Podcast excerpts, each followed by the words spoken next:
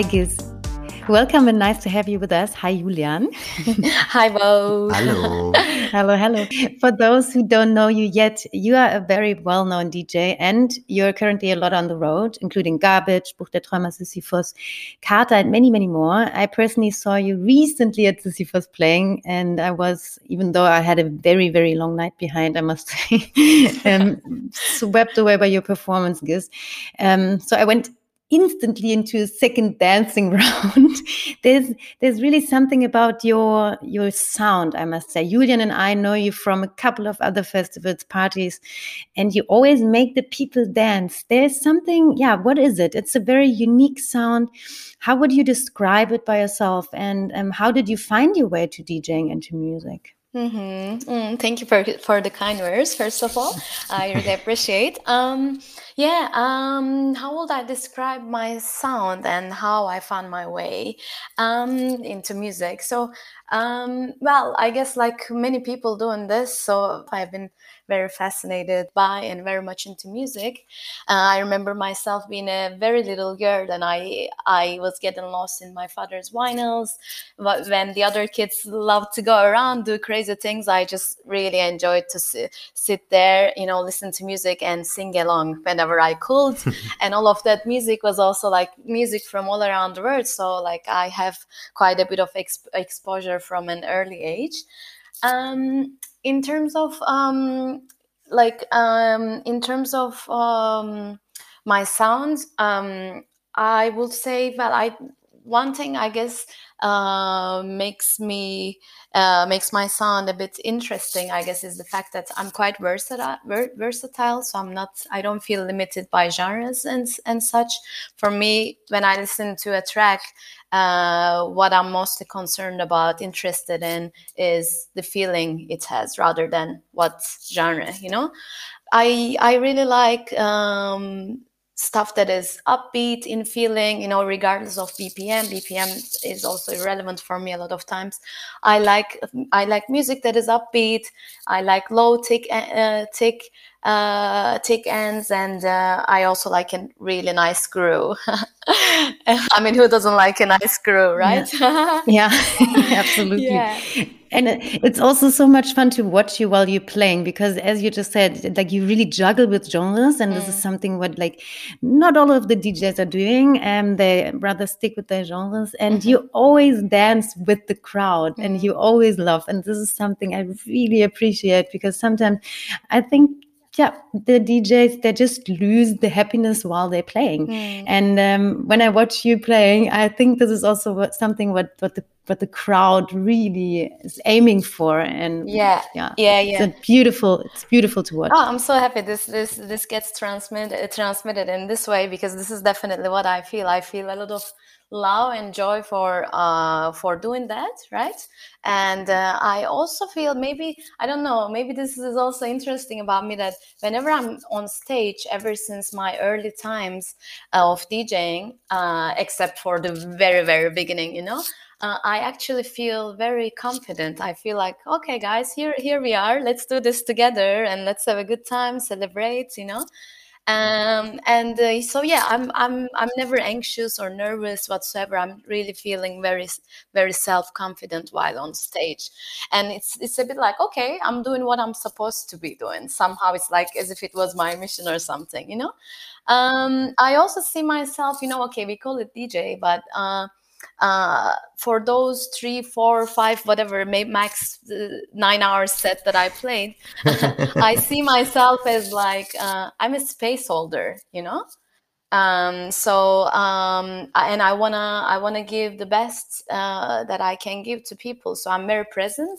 I am uh, I'm very um, how do you say alert and awake. So I listen. I I I pay attention to the people and uh, I connect and uh, and yeah, then I take them uh, on a nice journey, depending on that is like suitable to to the place and time and what I'm feeling and uh, meeting somewhere in, in the middle, you know? Yeah, you, you said something really interesting. And I think that's beautiful because you said you're a space holder and you obviously hold the crowd together.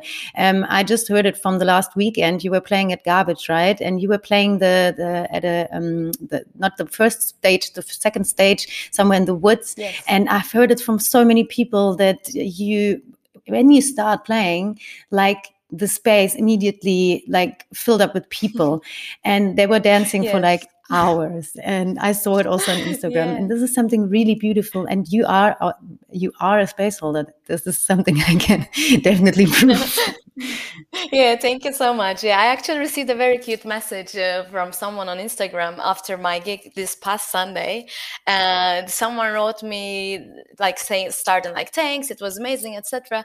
Uh, and then he was saying like, "I don't know how you do it each time, but you know, before you, like, there were multiple acts, and the day was chill. Then then you started, and from from first track on, people people just start flipping and they dance crazy, and like." I was like, wow, this is really beautiful, you know, like Kind uh, words. Yeah, very lovely. Probably like an energy thing, right? I guess. So it's like you transmit the energy to, to everyone else. Yeah, I guess so. Yeah, I'm so happy, happy for this, you know, little superpower, let's say. yeah. but was there ever another option for your profession or was it always that you knew from when you were very little okay i have to do something with music Uh, actually, not. Like, actually, my background is quite. Uh, uh, it has nothing to do with any of these. Actually, I spent a lot of my youth uh, studying a lot, and I'm actually a social scientist. I I I have a I I studied sociology, uh, minoring in psychology, and then um, I I have a second career actually. Oh, wow. Yes, exactly. yes. That's actually it's quite good uh, especially during these Yeah. times right um Definitely, last last year especially, I I taught the same as well. Um, but yeah, so i- it's I'm not I'm not making music because I don't have anything else or anything better to do. I do it out of passion, love, and very quickly after I started, it also became a profession. Um, so yeah, it's a busy life with uh, a lot to do. So maybe the psychology is also, um, you know, it's also being space holder a little bit, right? So that maybe there's a parallel element. I think so. I mean, so both when you think about it, both of my jobs are very much about people. So I love humans. Yeah. You know, like Yeah. I'm very fascinated by, um, yeah, by our uh, similarities, differences, uh, how we communicate with one another, and uh, yeah, all of that is uh, my everyday everyday life topic. You know, um, so yeah, I'm. It's for me. It's all about humans. And was it also the music that made you come to Berlin or? Uh, actually, not not. Uh, it was about eight and a half years ago. I got a, a job offer from a German company. Uh, I thought to myself, okay, why not? Uh, let's try out this interesting place. And uh, yeah, I kept staying, staying. And then, uh, sure, if some years after, I also started exploring the uh, exploring the um, music scene here uh, which was uh, yeah of course like for many a big source of inspiration so much good music so much passion and a beautiful way to kind of yeah how do i say this? Like beautiful way to come together as people you know like a community a reunion uh, yeah uh, and then so much inspiration led me to all think, thinking okay why not do i uh, learn uh, you know like uh, how to how to mix music so yeah that's what brought me here Okay, so and and so like, what was the difference about Berlin? Maybe so. What what was uh, was what was different here, and what were also maybe the effects on, on of Berlin on your music and and and also your your other life, let's call it. Mm, yeah effects of berlin i mean uh, i guess effects of berlin yeah is the is uh, will be those things that i listed um uh, so lots of good music lots of passion for good music and uh, so many talented people doing this. Um um and what else? Um what was your other question? Sorry i forgot. The, the, so, so so the the rest of your life, like, how did you also maybe bring it together, both of the parts um, in Berlin? Mhm, yes. Yeah i like it because it's it gives me a good balance uh, for sure. And as i said both things that i do uh, they are very much about people and i love people uh, of course takes of course a, a lot of energy right yeah. i give a lot of energy i receive a lot as well so yeah. i i i've been learning to find mechanisms to you know stay grounded balanced and uh, humble as well Mm-hmm. Yeah. So also because the DJing is like, yeah, I mean, it's like um, also quite tough, right? And so, and also, especially if you have an, a side job, um, you know, or maybe also one other focus on the on the professional uh, life. So, how do you do that? What what what what other balance things do you do? Um, is there anything that we can also maybe take away and learn from you there? yes, yes. Uh, yeah, multiple things come to my mind actually. Uh, I mean, it's still an ongoing process, by the way, still yeah. learning for sure. Um, um, so yeah, multiple things that work for me will be so um, of course community, you know, like uh, friends, family, uh, uh, people who uh, support me, who uplift me, who inspired me, and hopefully I, I'm doing the same for them. So the community aspect is very important. Um, otherwise um, of course um, take, taking care of our um, well my physical and uh, mental well-being of course through healthy eating yoga workout whatsoever um, what else like it's it's this is a more post-covid thing this i didn't have this before but now you know this summer already for me is uh, quite busy with play you know playing a lot traveling a lot and i realized after after big gigs, uh, I am needing uh, a few days without yeah. seeing people. this is crazy.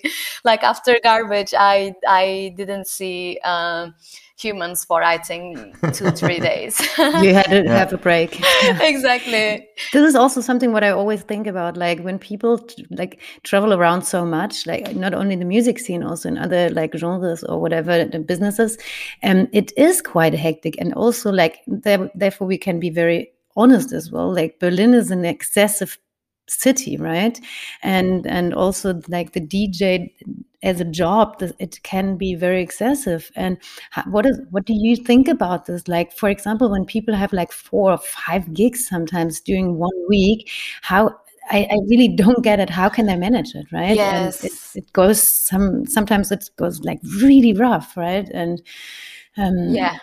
What is what is what are your thoughts about it? Mm-hmm, yeah, yeah, I agree with what you say, Leonie. Actually, it's definitely not uh, not just rainbows and butterflies as, mm. as it appears from outside. You know, I think it can it can be a very stressful life, and I also know like some from some bigger um, like uh, bigger DJs, bigger artists that people end up having building anxieties to travel or to be around people or to be traveling. So it definitely requires you know like doing a lot of inner work to stay balanced. I think um how do people do like multiple gigs i also have like for me it's very typical to play uh, uh, every weekend um, sometimes I play also twice. This also happens, and then I also had a few times three gigs per weekend. Oh wow, this is like really tiring. Like I think you need to make sure you rest well beforehand, in between, and after. And of course, it's also I think it's all it also helps if you have um, an agency you work with so you no longer have to deal with in between communications. You just you know you just go play play and be with the people and then you don't have to deal with the rest of i don't know how the travel and this and that you know? It's it also saves a lot of time and energies and um, at me like that I, I have an agency this this this is definitely helping a lot in that way yeah I, yeah sorry that i uh, come back to this topic again but for me it's like i'm also playing from time to time but not like three gigs a weekend like I, I, can only imagine how hard it is, right? And at some point, you have to draw a line because otherwise, your body just says, like, no, this is not working any longer. And I'm, I'm so like surprised by some yeah DJs and musicians or even also actors or like performer like how can they even manage it? And um, sometimes and this is what you said and it's totally like right like it's not always rainbows and and happy times and yes the rosa rote brille, yeah. it's always it's also like your body just suffers from it, and it's like the balance is so so important. I believe. Yeah, absolutely, I agree with you. I mean, it also takes a lot of discipline, right? Um, like the party never ends. Mm. You hmm. can go, you can stay longer and longer in parties. You can drink. You can, you can. Uh, I don't know. You can be used in other recreational uh, stuff, you know.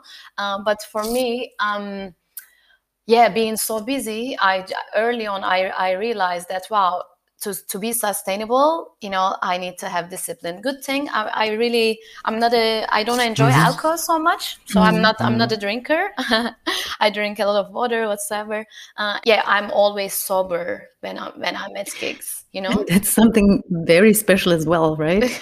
I mean like imagine my life otherwise you know? Like also like you have to see it that way. Like these those gigs are, give such a high such a rush you know?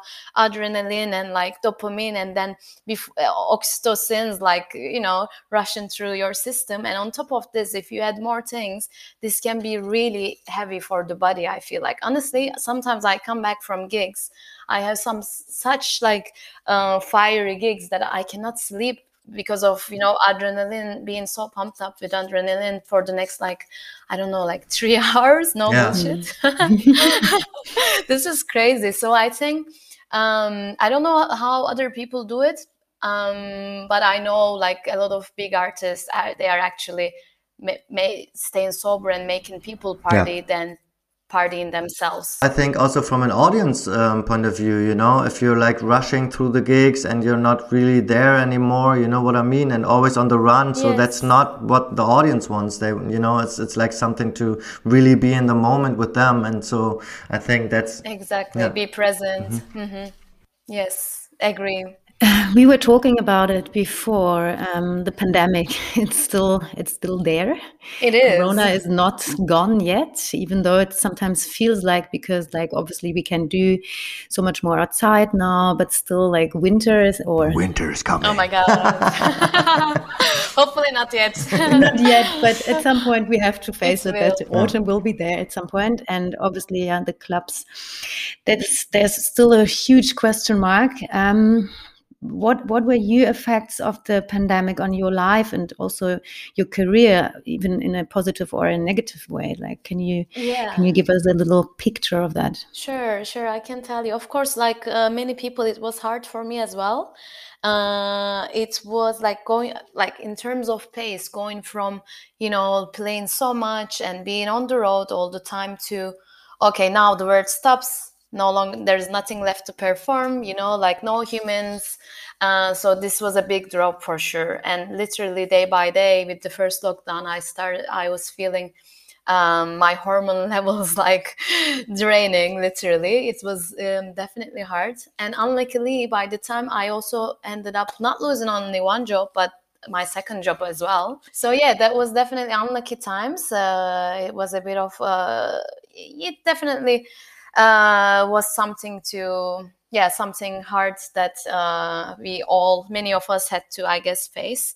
Uh, but yeah there were learnings you know the time it was um, it was nice to find time to you know uh, more time for friends family and also look inside and think about okay um, i feel lucky that i found um, enough communal supports in those times, you know, where uh, life was nothing like uh, what we all were used to. Um, also, I I started taking some initiatives as well. I felt, wow, if you know, I'm I'm quite a um, self-driven person, meaning I have a lot of love uh, for life, and I thought to myself, wow, if I'm so drained, if I feel like uh, so low, imagine other people out there so i also wanted to like support whomever i could and I actually made myself. I completed a mental health first aid training, uh, not exactly at the end of,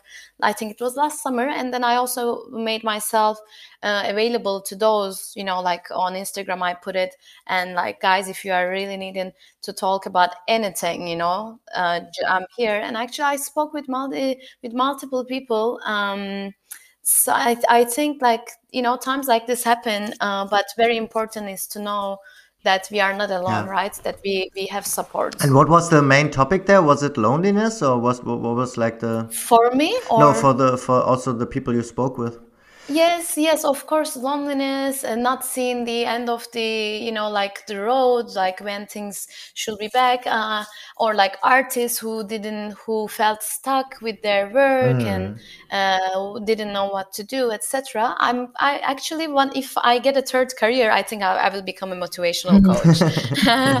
yeah, this is something I really enjoy. It would yeah. suit you very well. Thank you. I mean, a DJ is a motivational coach somehow. In a way exactly. In a, different way yeah. it's true yeah. but it feels like that the whole the whole world sort of um, slowed a bit down during that whole time. And even now everything starts slowly slowly but still there's the kind of vibe that the people are not going back to this like rushing through the world the whole time. And this for me sometimes like personally for me it is um, something quite good to be honest. Um, because um, I think it's not healthy to rush through life the whole time. And yeah, maybe this is something positive yes. we can take out of the whole situation, if if, if, there's anything well positive. Said. And also, it felt like um, like different topics became more important to me. Like for example, like gender equality, like um, it, it, it just it just came more more it, it, was more present. How do you see for example also the female role in the electronic music uh, at the moment? And do you think that it changed during that time as well? Yes yes. Uh, good question. Um, so i'm just i think to start to start with i think it's really beautiful to see uh, how many more female artists there are out there. uh, of course, like uh, still in terms of uh, presentation, uh, still a long way. Uh, but yeah, I think it's really happening. You know, um, one thing that I'm I'm noticing. I had the chat with someone uh, not long ago that people use the term DJing. Like they they mention when they speak about me or other female artists, DJing. I'm like no go for me like what this is so like discriminatory in my view because like by using this term you are basically reinfor- reinforcing the idea that dj is a male. If it's not a male dj then we haven't we need a different name exactly. this, yeah. you know right? It's just like sorry about bullshit uh, and um, i always like make people aware that um, that hey this is actually what you are doing. I'm pretty sure you are not aware but we need to stop this etc right? Yeah. Um yeah like speaking for myself I am, I see, I definitely take this mission ser- seriously, you know, to be, um, to be a non-male uh, person in such a male domin- dominated industry. And it makes me want to rock it even yeah. more, you know, you know, like thankfully now I don't play every gig or like I don't have time for every gig, whatever. When I cannot make it, I like to recommend other female acts for my for my place. That's nice. I tell to the people and a lot of times they're like oh okay. And then now recently i also made like a, i also made an instagram post the, like story the other day. I was like okay who are the like young fem- non-male artists out there? Send me your name. So whenever you know like i can share sometimes people also ask me for podcast ideas whatsoever. Mm. i'm a sociologist you know like my heart definitely beats for this whole topic of gender equality you know so it's definitely not easy. Like if i have the if i feel i have the energy in the moment i try to you know uh, like explain with calm or like uh, you know share my point of view. It's all on us all you know? Like it's um it's it's it's not only on one person. It's a long way. Uh, we need to keep educating each other. That's very obvious right? But again with kindness and with understanding um i think hopefully yeah things will get better. Yeah and so because your your music style is very you know unique it's uplifting it's happy it's very positive where do you find your music and how do you choose it? Like what you know what how do what do you react on there? Is it like the, mm -hmm. also the, the, the melodies? Is it the style? Or yeah how do you mm -hmm. how do you get the, your inspiration? Yes good question.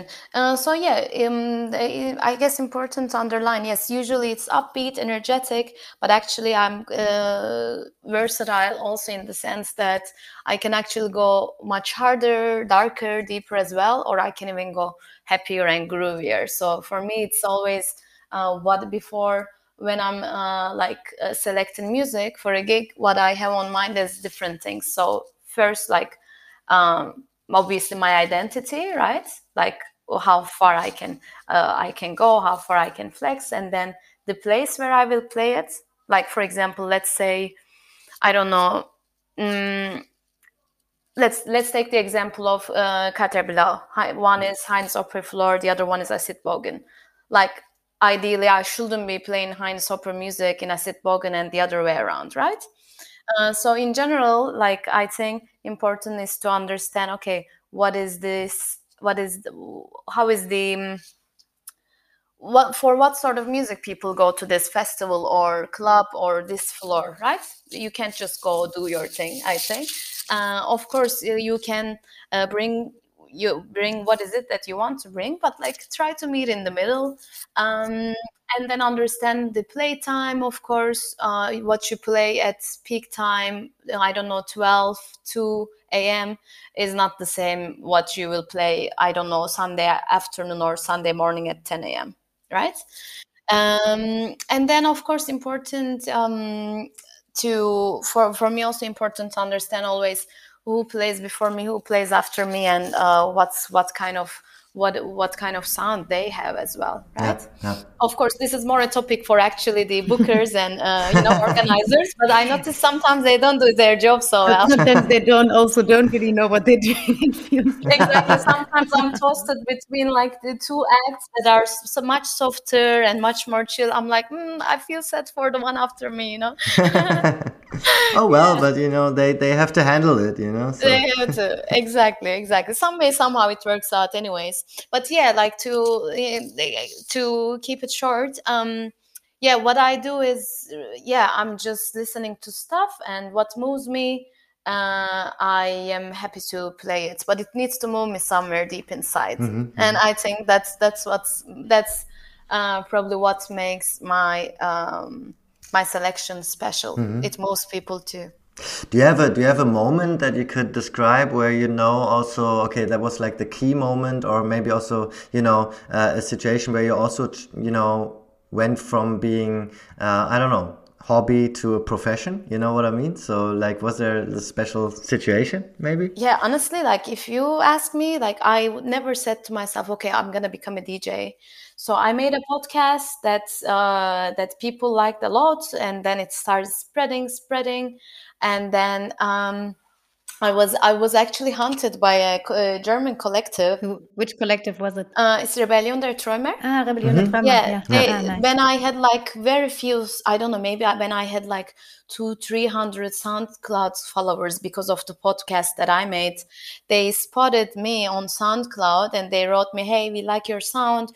Uh, you want to come uh, join our uh, event on event at um, Rummelsbucht. Yeah, yeah, yeah. And I was like, whoa. And on a lineup with Ben, ben Böhmer, Mira, and like uh, all the other uh, talented people, I was like, whoa, that's crazy. But funnily, by the time, I didn't know how to really DJ. I knew how to select music and i had a good selection and hopefully good taste but it was it was crazy. I remember i had um 3 5 a.m at salon you know the yeah, floor? of yeah. course. Yeah a fantastic also floor. perfect time yeah, yeah. perfect time. it was very many people. Before me was more like a chill very chill music. I started and it was fire. wow. Uh, and it was like I guess it's hinted many good things to come and from that from that moment people started booking me. So the more I every gig I played brought more one after another and then next thing I know I was shortly after I was playing every single weekend and all of a sudden i was like oh actually this is becoming a thing you know yeah. but you you just said that you didn't really know how to dj so how did you manage it no i mean of course i knew how to dj yeah. but nothing like what i'm doing right now you yeah, know like sure. owning owning the owning everything and like uh, of course in that gig i was a bit like i felt small and i felt like oh my god how am i gonna do this so many people but the more they enjoyed the more i relaxed and uh, yeah um, yeah, interesting to remember. Really beautiful memories. But yeah, to I was I was spotted, and uh, yeah. Great. Good finding. Good yeah, finding. Good catch, Rebellion der Träume. well done. props, props. Oh, thank you, thank you. so and and so uh, like what can we you know um, be be um, looking looking forward to? Like what are the next uh, steps or plans? Or maybe would you do you also maybe do something like a year a year plan or something, or is this just uh, you know always coming? yeah, good question. I mean, this is very difficult to, difficult right now to plan. Honestly, I for me, I don't know. I only know about my gigs in the next weekends, so August, September, but I don't know what else is happening later on because no, none of us knows right now, right? Uh, because of the whole COVID situation. Uh, normally, like typical last year before COVID was to have the next, I don't know, three, four months booked out. Uh, but now no one knows yeah, yeah. and it's, it's okay I, it's also okay to kind of be in this surrender and see okay let's see what's gonna happen because yeah obviously we don't have any means any chance of changing things so we will we will see all together you know what this autumn and winter will look like yeah. Yeah. yeah. Let's see if the clubs can open again. Yeah. Hopefully, hopefully, yeah. fingers crossed. But GiZ, where are you playing next weekend? Playing in Zurich at another festival. I was also meant to play there last last uh, summer, didn't happen. So yeah, they booked me again. Yes, um, and then I. It looks like I will be going to a very special part of Turkey. Do you know mm. Cappadocia? Mm. Oh Cappadocia? wow! Okay. Yeah. yeah.